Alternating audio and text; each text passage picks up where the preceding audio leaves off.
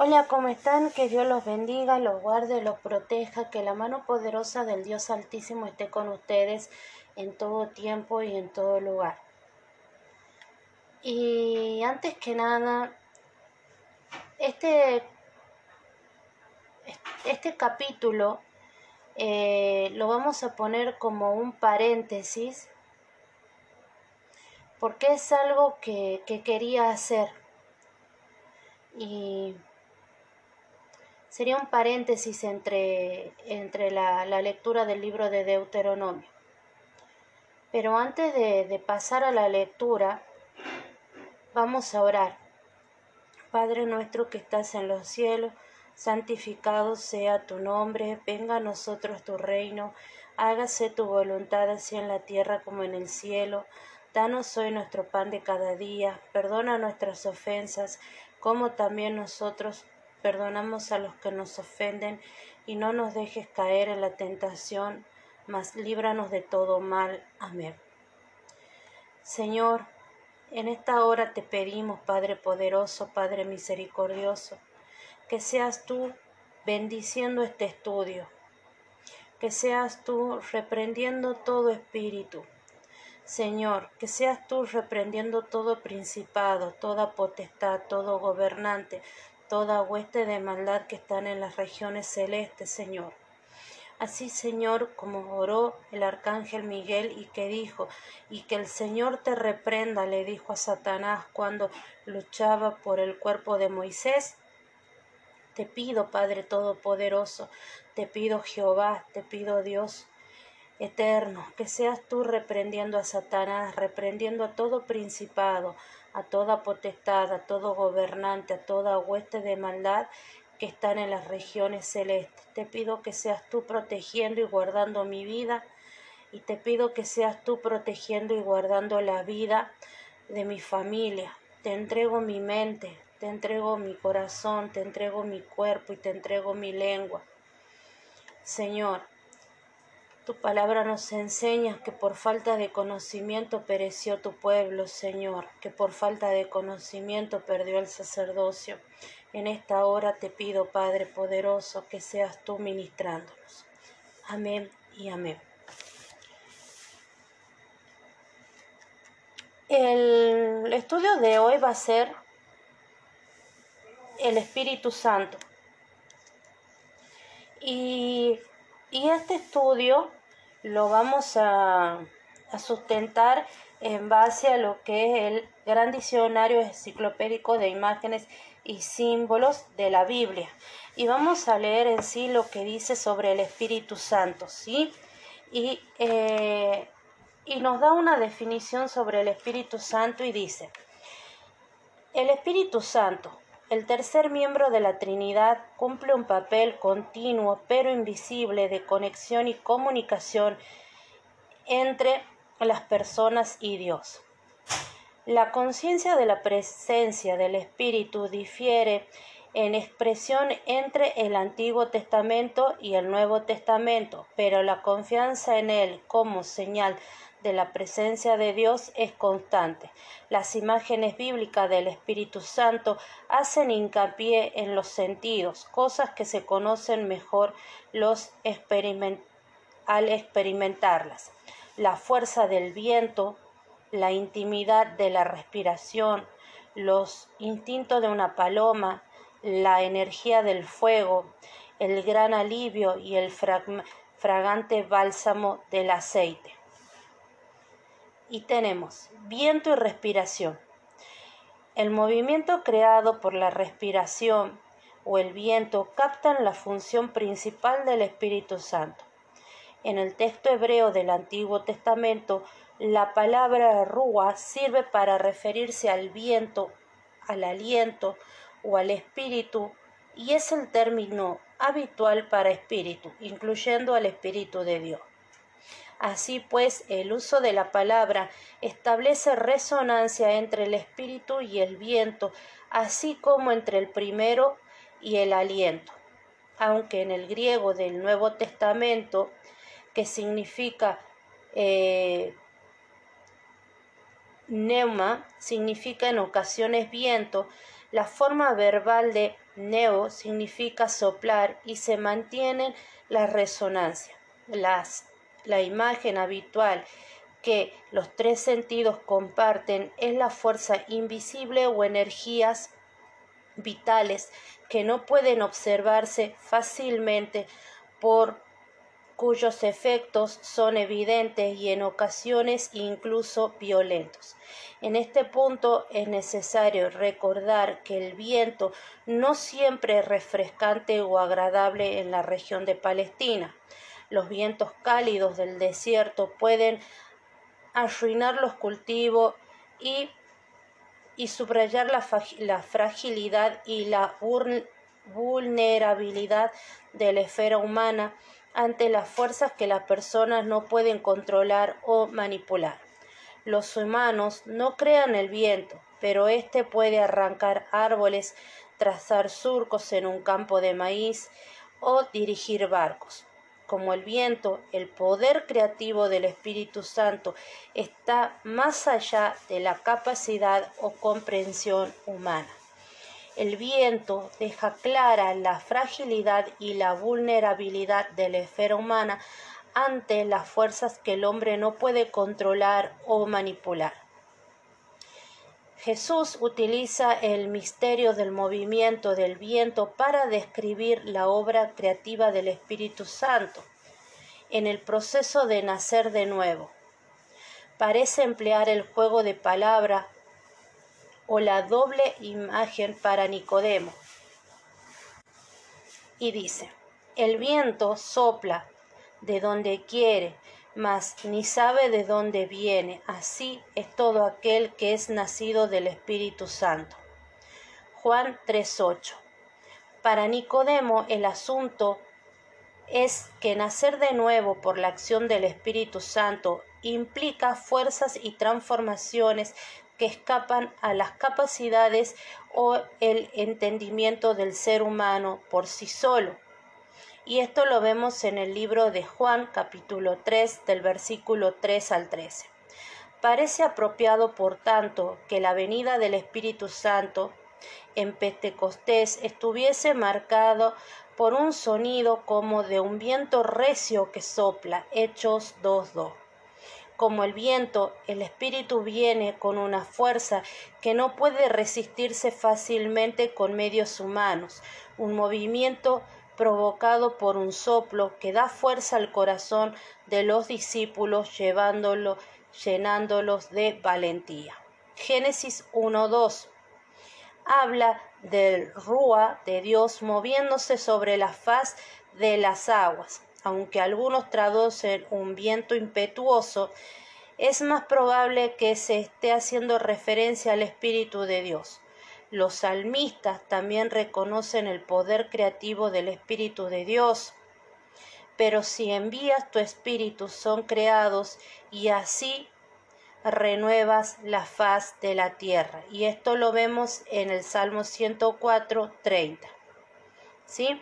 En Génesis 1, el espíritu moviéndose sobre la faz de las aguas trae orden y diferenciación de papeles a partir del caos, luz y tiniebla, tierra, mar, día y noche. Muchos historiadores del Antiguo Testamento recogen las apariciones de la apariciones de la obra del Espíritu Santo. Los poetas y los profetas describen su poder creativo, haciéndose eco del viento del aliento de vida soplado por Dios a Adán. Ezequiel nos promueve la imagen gráfica del Espíritu Santo soplando sobre los muertos y la vuelta de esto a los vida. Ezequiel 37 del 1 al 14. En su visión, el profeta ve un valle de huesos secos de los que crecen tendones, carne, piel, a la orden de Dios y que seguidamente se levantan vivos por su aliento. Ezequiel 37, versículo 9 y 10. Israel ya no será más simplemente surtido de huesos secos. El Señor explica cuál es la única esperanza de Israel, pondré mi espíritu en vosotros y viviréis y sabréis que yo Jehová hablé y lo hice. Ezequiel 37, versículo 14. En Zacarías, Dios da otro recordatorio. La fuerza del cambio no será por la fuerza ni por ningún poder, sino por mi espíritu. Y esto lo dice Zacarías 4.6 y esto vendría a ser de la nueva versión internacional. Y dice, esto concuerda con un tema importante para Pablo, la capacidad del Espíritu Santo no sólo de transformar, sino de producir vida de la nada tras atribuir una resurrección metafórica al Dios que da vida a los muertos y llama las cosas que no son como si fueran. Romanos 4:17. De la fe de Abraham en relación al sacrificio de Isaac. Pablo dice que el Espíritu tiene el poder de la resurrección. Romanos 8:11. Este contrasta con la capacidad del ser humano por sí solo. Los muertos no pueden resucitarse ellos mismos. De hecho, el cuerpo físico se cambiará por un cuerpo espiritual. Primera de Corintios 15:44. Una forma de existencia animada, empoderada y caracterizada por la operación sin trabas del Espíritu Santo como agente de la nueva creación y transformación, en este caso en la imagen de Cristo. Primera de Corintios 15:49. Tanto en su forma inicial como en la continua, el Espíritu da vida Segunda de Corintios 3:6, una obra asociada con la fuerza y el poder. La obra transformadora del Espíritu también puede describirse como el levantamiento de la regeneración y la renovación por el Espíritu Santo. Y esto lo vemos en Tito 3 del 5 al 7.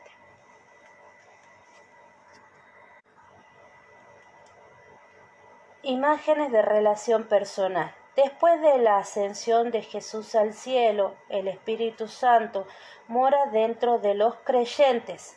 Tras la petición de aquel de que el Padre proveyese un paracleto para los discípulos, es decir, Juan 14, 26, 16, 7. Paracleto tenemos que entenderlo como abogado, ¿sí?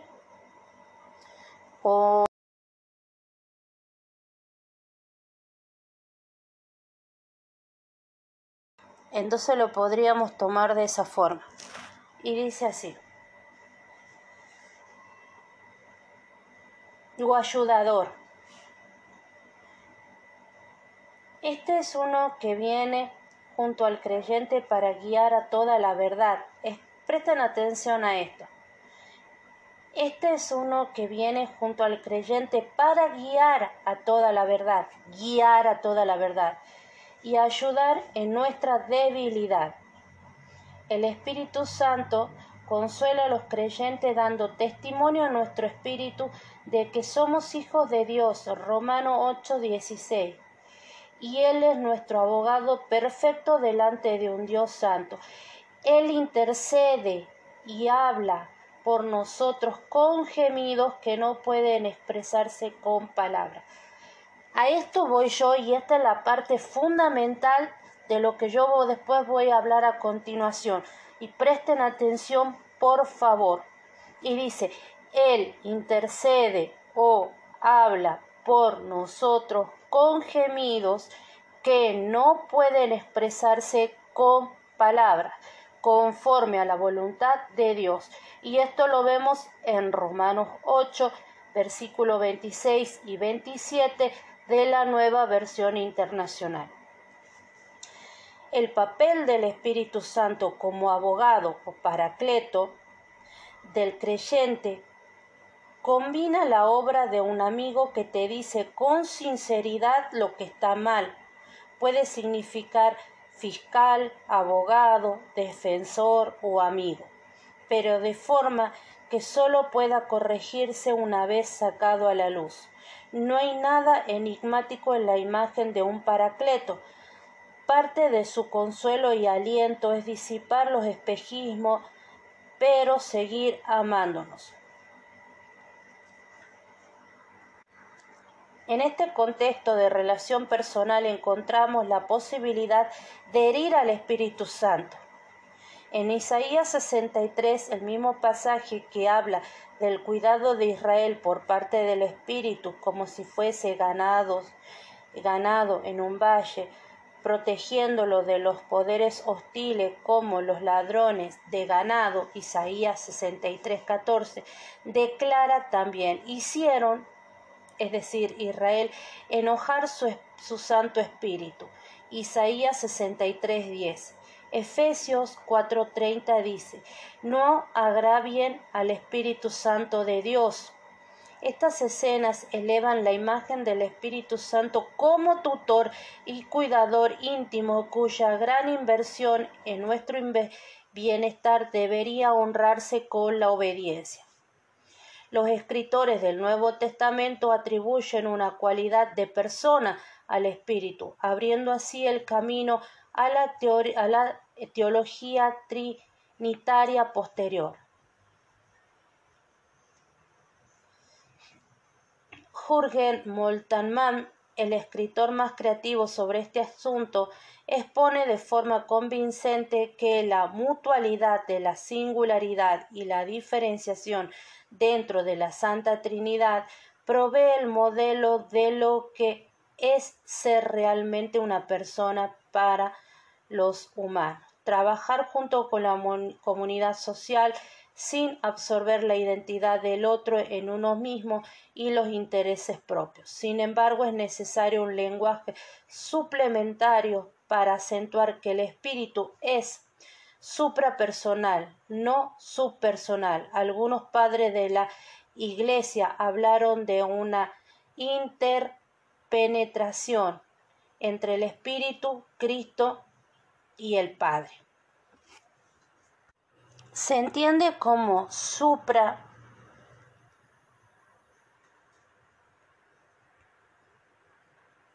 personal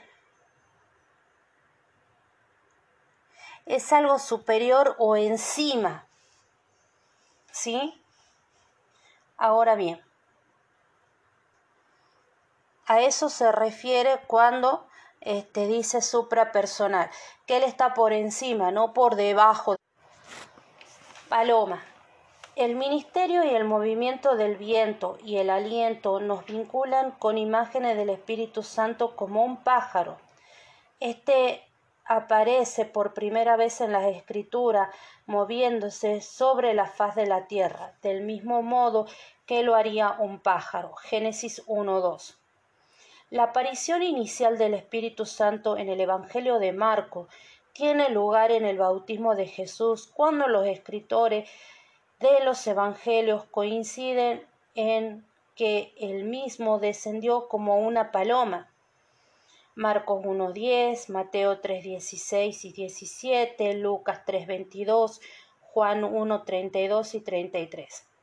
La imagen de una paloma tiene poco que ver con la paz, como se ha interpretado erróneamente en algunas ocasiones. Aquel sobre quien repose el Espíritu será llevado rápidamente al desierto donde se enfrentará a la tentación Marcos 1.12, y pronto se verá inmerso en un ministerio lleno de conflictos y controversias. El suave descenso de una paloma evoca el movimiento del Espíritu Santo desde arriba en el cielo hasta abajo en la tierra. La imagen del pájaro también puede tener el propósito de hacerse eco de la narración de la creación y sugerir el principio de una nueva en el Mesías de Israel. Otros ven en la paloma un recordatorio del mensajero de buenas nuevas en la historia de la paloma que regresa a Noé con una ramita fresca de olivo en su pico. Esto es Génesis 8:11. Aceite para ungir. Tanto para los edificios como personas escogidas, el aceite de la unción simboliza la presencia del Espíritu Santo a lo largo de las escrituras. Las cosas ungidas con aceite son apartadas como santas para Dios. De ahí que el Señor ordene a Moisés crear un aceite especial para ungir cuando la casa de Aarón es escogida para servirle en el tabernáculo. Éxodo 30, 25.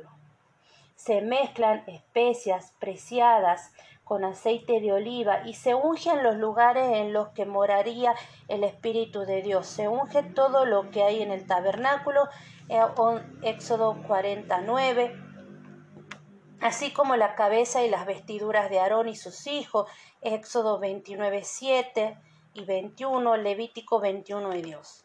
Y 10. Se prohíbe específicamente ungir a hombres que no han sido escogidos de forma individual. Éxodo 30-32. Según el salmista, ser ungido con aceite señala la presencia y el favor de Dios. Salmo 23.5, Salmo 89.20. Los elegidos del Señor son ungidos con óleos de alegría. Salmo 45.7.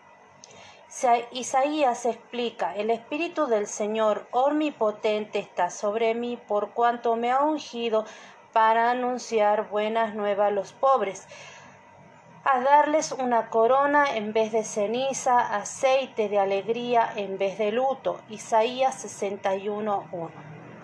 Ezequiel expone que rechazar o desdeñar el Espíritu es como utilizar aceite de ungir para otra cosa que no sea su adoración. Prestemos atención a esto. Ezequiel expone que rechazar o desdeñar al Espíritu es como utilizar aceite eh, de ungir para otra cosa que no sea su adoración. Ezequiel 16, 18, Ezequiel 23, 41.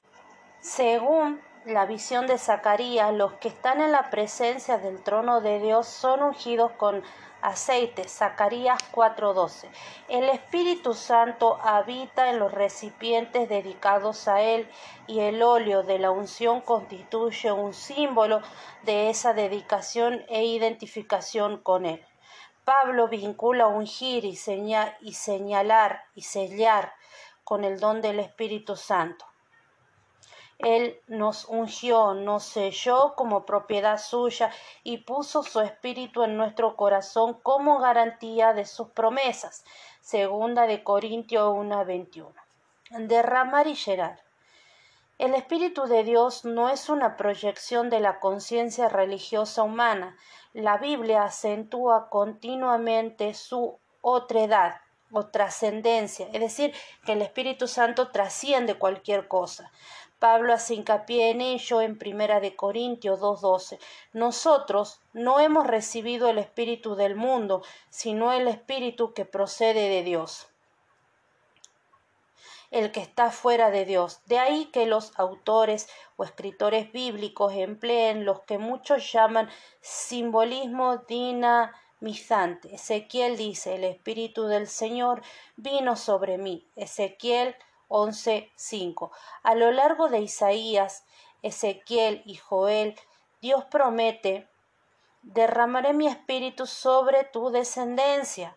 Isaías 44:3, sobre la casa de Israel, Ezequiel 39, 27 y 29, y finalmente sobre toda carne, eh, Joel 2, 2.28 y 29 y Hechos 2.17. En Pentecostés leemos, fueron todos llenos del Espíritu Santo.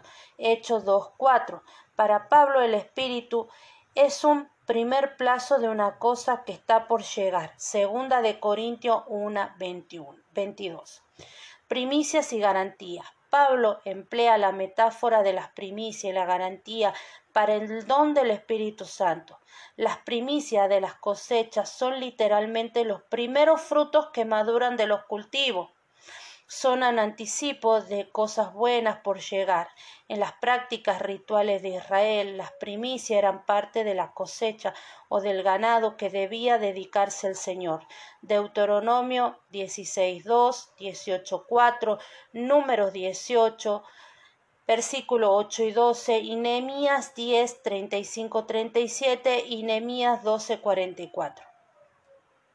Pero Pablo invierte la relación de dar del dador y receptor. Dios da el Espíritu a su pueblo como primicia de la salvación en su totalidad, que sigue esperando a este. Romano 8:23.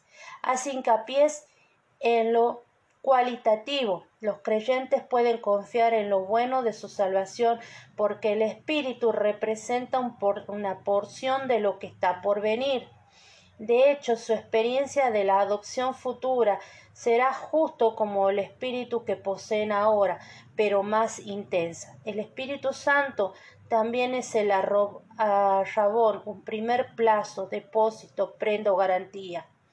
En una transacción mercantil representa la parte del precio de compra pagado por adelantado, que garantiza el pago futuro de la totalidad. En segunda de Corintios 1, 22, Pablo habla del Espíritu como la garantía o las arras de las promesas de Dios se harán realidad. Esta garantía también es un sello indicando la marca de posesión de Dios. En segunda de Corintios 5:5 Pablo describe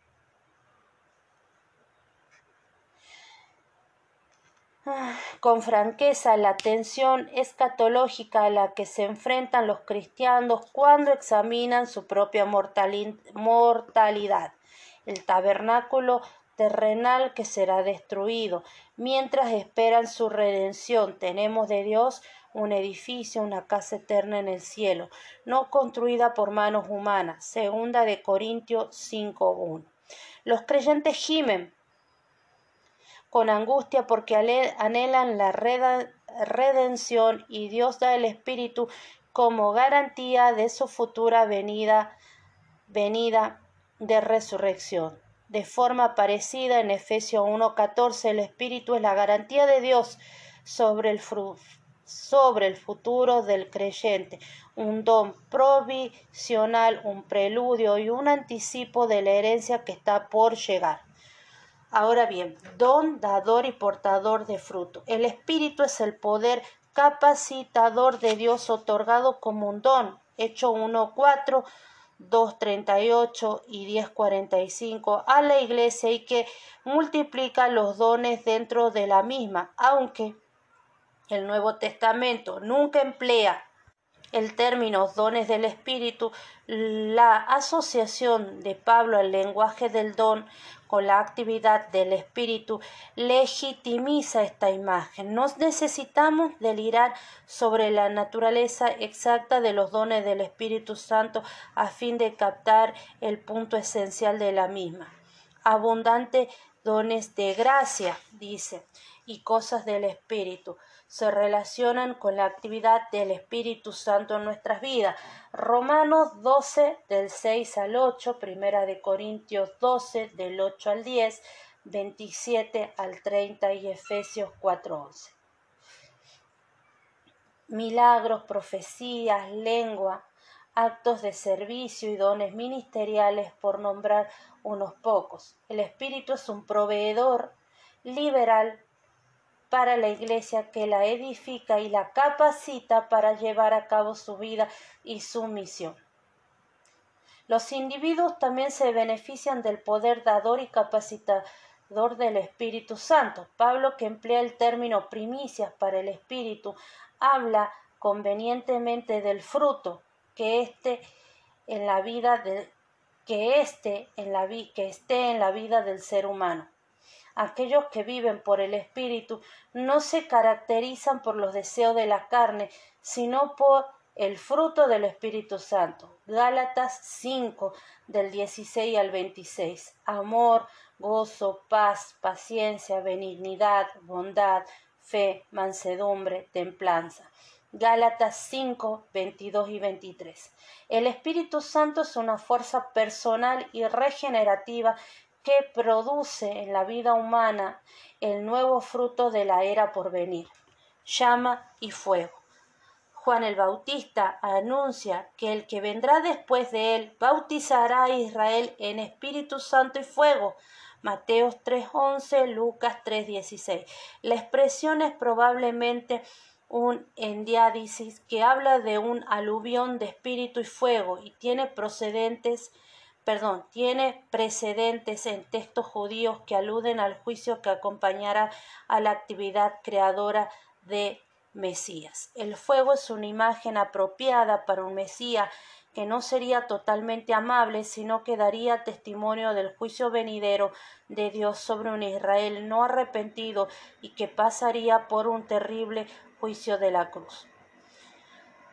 Junto al recio viento que pasa a través de la casa, en Pentecostés leemos de unas lenguas como de fuego que se repartieron y se posaron sobre cada uno de ellos. Después de esto, es Hecho 2.3. Después de esto, todos fueron llenos del Espíritu Santo y comenzaron a hablar en diferentes lenguas. Hecho 2.4. Tanto el viento como el fuego son características comunes de las teofonías en la Biblia. Las teofonías se refieren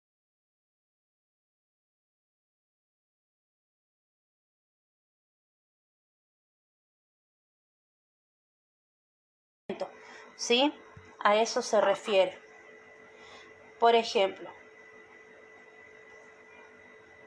por ejemplo, viento en segunda de Samuel 22, 11, 16, fuego en Ezequiel 19, 18. Y el escritor judío Filón imagina la voz de Dios tomando la forma de llamas cuando se entrega la ley. Como la imagen del viento, las lenguas de fuego indican un poder divino que invade a la comunidad de reunida en Jerusalén.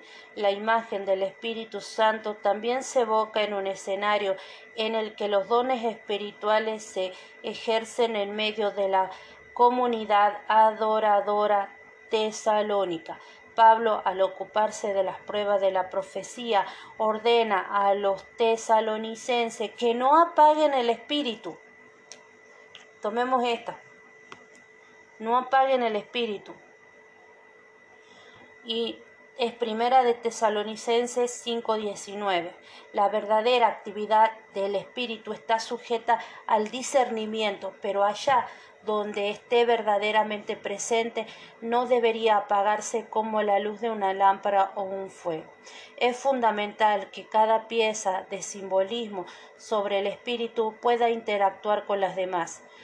Así pues, la creatividad del espíritu puede llamar la atención hacia la novedad, el papel del Espíritu Santo como espíritu de verdad. Eh, Juan 14, 17 significa que la acción del mismo seguirá siendo coherente y coexistente de era en era y de lugar en lugar. Bien, esta sería la interpretación de lo que o la definición de lo que el gran diccionario enciclopédico de imágenes y símbolos de la Biblia habla con respecto al Espíritu Santo. Y ustedes se preguntarán, ¿por qué hago este capítulo? Y este capítulo lo hago porque hace un tiempo que yo me vengo preguntando cuál será la blasfemia contra el Espíritu Santo. La blasfemia contra el Espíritu Santo sería negar el poder del Espíritu Santo y rendirle adoración a falsos dioses sería negar el poder creador, el poder de guía, el poder de, eh, el poder de guía que tiene el Espíritu Santo. Porque dice la palabra de Dios que era necesario que Cristo Jesús muriera para que Dios su Padre pudiera enviar al Consolador. ¿Y quién es el Consolador? El Espíritu Santo de verdad. Después que Cristo fallece, después de que Cristo muere en la cruz del Calvario, resucita y es llevado a los cielos, el Espíritu de Dios desciende y bautiza a los apóstoles. Y desde ese momento nosotros tenemos el don del Espíritu Santo. Nosotros podemos arrepentirnos de corazón, mirar a Dios y pedirle a Dios que Él nos bautice con su Santísimo Espíritu. Blasfemar contra el Espíritu de Dios sería rendirle adoración a falsos dioses, es decir, y le pido disculpas a las personas que se enojen, que no les guste o tal vez hay muchos que me juzguen, pero es decirle a la Virgen o es orarle a la Virgen para que la Virgen interceda por nosotros. La Virgen no intercede por nosotros, los santos no interceden por nosotros. El que intercede por nosotros con sonidos y que no entendemos muchas veces es el Espíritu Santo de Dios. No podemos negar la obra del Espíritu Santo. No podemos negarle la obra. No podemos darle lugar a Satanás a que le quite el poder o le quite la importancia que el Espíritu Santo tiene, porque lo que Él está tratando de hacer es que las miradas de varios de los incrédulos se vayan a falsos dioses. No podemos orar para que un santo interceda por nosotros. Los santos han sido personas comunes como nosotros el Espíritu Santo de Dios que forma parte de la Santísima Trinidad y que está en este mundo aún antes de que, se haya creado es el que intercede por nosotros. El que intercede por nosotros es el Espíritu de Dios que se mueve en la faz de la tierra aún antes de que la tierra fuera tierra. Blasfemar contra el Espíritu Santo es negar la obra del Espíritu Santo. Blasfemar contra el Espíritu Santo es decir que falsos dioses interceden por nosotros cuando el que intercede por nosotros es el Espíritu Santo de Dios. Es el que nos ayuda, es el que está y lo podemos ver y como he leído lo podemos ver que se mueve o que se manifiesta desde el Antiguo Testamento hasta los días de hoy.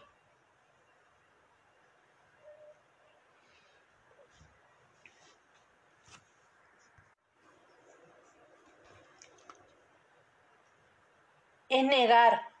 Ustedes saben, hay hay muchísimas vírgenes. Yo no estoy negando la, la virtud de la Virgen María. La Virgen María ha sido la persona elegida por Dios Todopoderoso, y eso lo dice la Biblia, para llevar en su vientre el fruto de la vida, el fruto de Dios, que es nuestro Señor Jesucristo es la madre terrenal de nuestro Señor Jesucristo. Es el vientre que utilizó eh, Dios Todopoderoso para que nuestro Salvador naciera. Mas no es la intercesora. La Virgen María, los santos, los ángeles no interceden por nosotros. El que intercede por nosotros es el Espíritu Santo. Hay muchísima adoración a la Virgen Santa de acá, de todos lados. Está la adoración a Santa la San la Muerte, está la adoración a todos los santos, está la adoración, por ejemplo, en Argentina al gauchito Gil, está la adoración a la eh, difunta Correa, está la, la, la adoración a un montón de cosas. Cuando nosotros le oramos a esas imágenes que son de yeso, estamos yendo en contra de un mandamiento de Dios Todopoderoso. Estamos yendo en contra de Dios y estamos yendo en contra del poder del Espíritu Santo, de lo que la Biblia habla del Espíritu Santo, de que el Espíritu Santo es nuestro intercesor. Entregan a niños para que hagan promesas. Por ejemplo, yo cuando nací, nací muy enferma. y yo estaba muriéndome, porque mi mamá me cuenta que yo había nacido muy enferma y este, que yo me estaba muriendo. Entonces a mí me bautizaron de urgencia porque el médico les dijo que me bautizaran porque yo me estaba por morir. Mi abuela, mi bisabuela en ese momento, que era muy creyente de la Virgen, eh, creo que del Valle de Catamarca o del Rosario, no me acuerdo bien, hizo la promesa de que si yo me salvaba o que si ella me salvaba, yo iba a hacer la comunión vestida o con la túnica de la Virgen del Valle de Catamarca, la Virgen del Rosario. Entonces, cuando yo hago la comunión, que generalmente tienen por costumbre que las chiquitas, no sé si será esto en varios países, se vistan de blanco como pequeñas novias que representan la pureza y toda esa historia, yo hice la comunión con, eh, con una túnica de la Virgen, es decir, como un vestido clarito, cremita, este, con un velo azul celeste y con un lazo que representaba la vestidura de la Virgen, este, la Virgen. En este caso no sé con cuál de todas las vírgenes habrán hecho la promesa. Entonces ha sido una consagración yo conozco de un chiquito al que le hicieron la promesa de que no le iban a cortar el pelo por cierto tiempo, eh, le habían hecho la promesa a la Virgen del Valle de Catamarca. Acá hay una adoración impresionante a lo que es la Virgen de Valle de Catamarca, la Virgen de Guadalupe, a la Virgen de, este, de Luján, Fátima, de Satanudos, todo. ¿Y a qué viene todo esto?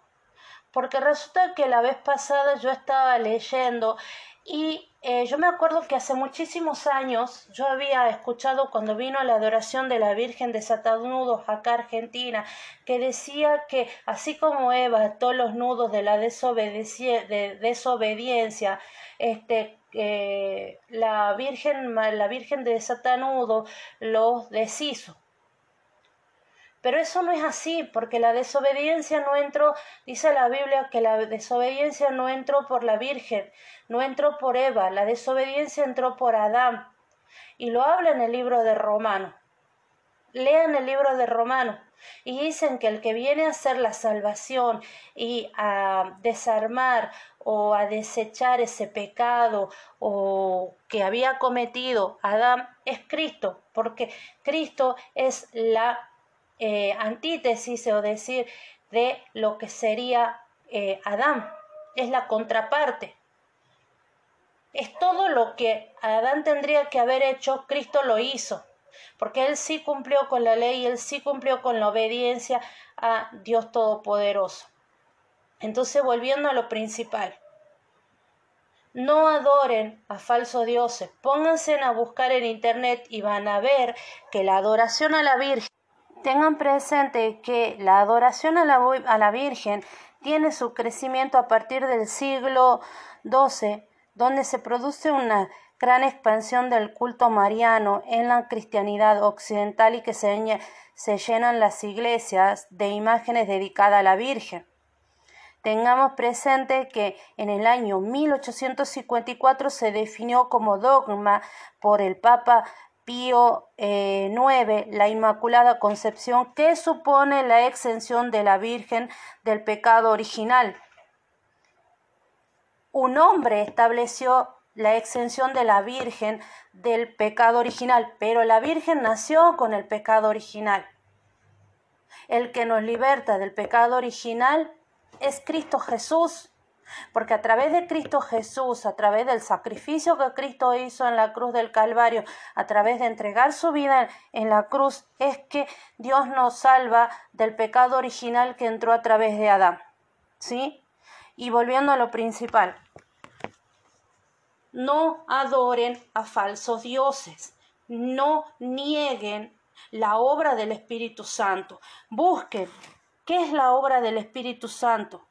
La obra del Espíritu Santo es aquel que va a convencer al mundo de pecado, de justicia y de juicio. De pecado por cuanto no creyeron en Cristo Jesús. De juicio por cuanto el príncipe de este siglo, es decir, Satanás y todos los ángeles caídos, ya fueron juzgados. Y de justicia por cuanto voy al Padre y no me verán. El Espíritu Santo es el que intercede por nosotros. El Espíritu Santo es el que nos guía, el Espíritu Santo es el que nos ministra, el Espíritu Santo es el que nos enseña, el Espíritu Santo es el que nos revela eh, las enseñanzas de Dios Todopoderoso, el que nos revela las escrituras. Por más de que nosotros leamos la Biblia desde el Génesis hasta el Apocalipsis, si no está la gracia del Espíritu Santo, la palabra de Dios no se nos será revelada están los dones del Espíritu Santo, el poder del Espíritu Santo. Todo el Nuevo Testamento habla de la obra del Espíritu Santo. Entonces, no hagamos de menos. Volvamos a lo que hemos estado leyendo y que yo les dije que tomen. Tenemos. Y el y Él es nuestro abogado perfecto delante de un Dios santo.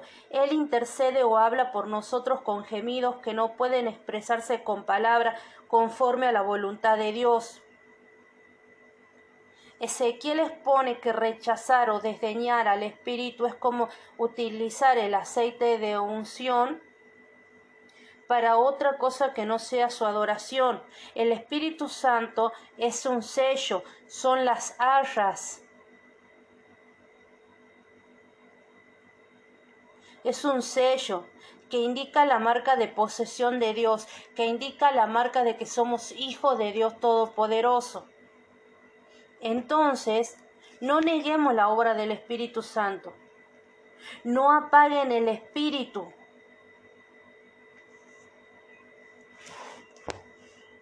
Gracias, gracias por acompañarme, gracias por estar conmigo, porque la verdad que ustedes me están llevando, me acompañan en este estudio de la palabra de Dios Todopoderoso.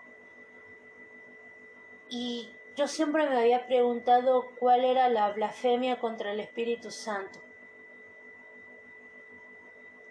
La blasfemia contra el Espíritu Santo es negar su poder, es negarlo, es negar que Él es el intercesor, el negar que Él es nuestro ayudador, es negar que Él es nuestro compañero y es el negar que Él es las arras, es el sello de Dios Todopoderoso. Que Dios los bendiga, los guarde y los proteja y que Dios Todopoderoso y que el Espíritu Santo nos perdone por haberlo negado durante tantos años. Que Dios Todopoderoso, Espíritu Santo, en esta hora yo te pido perdón por haberte negado, te pido perdón te pido perdón por haber sido tan necia, por haber sido tan ciega, por haber sido tan cerrada, por haber negado, por haber adorado a falsos dioses cuando tú eres el que intercede por nosotros, cuando tú eres nuestro ayudador, cuando tú eres nuestro protector, cuando tú eres nuestra guía. En el poderoso nombre de nuestro Señor Jesucristo yo te pido perdón, perdón, perdón, perdón. Amén y amén. Que Dios los bendiga, los guarde y los proteja.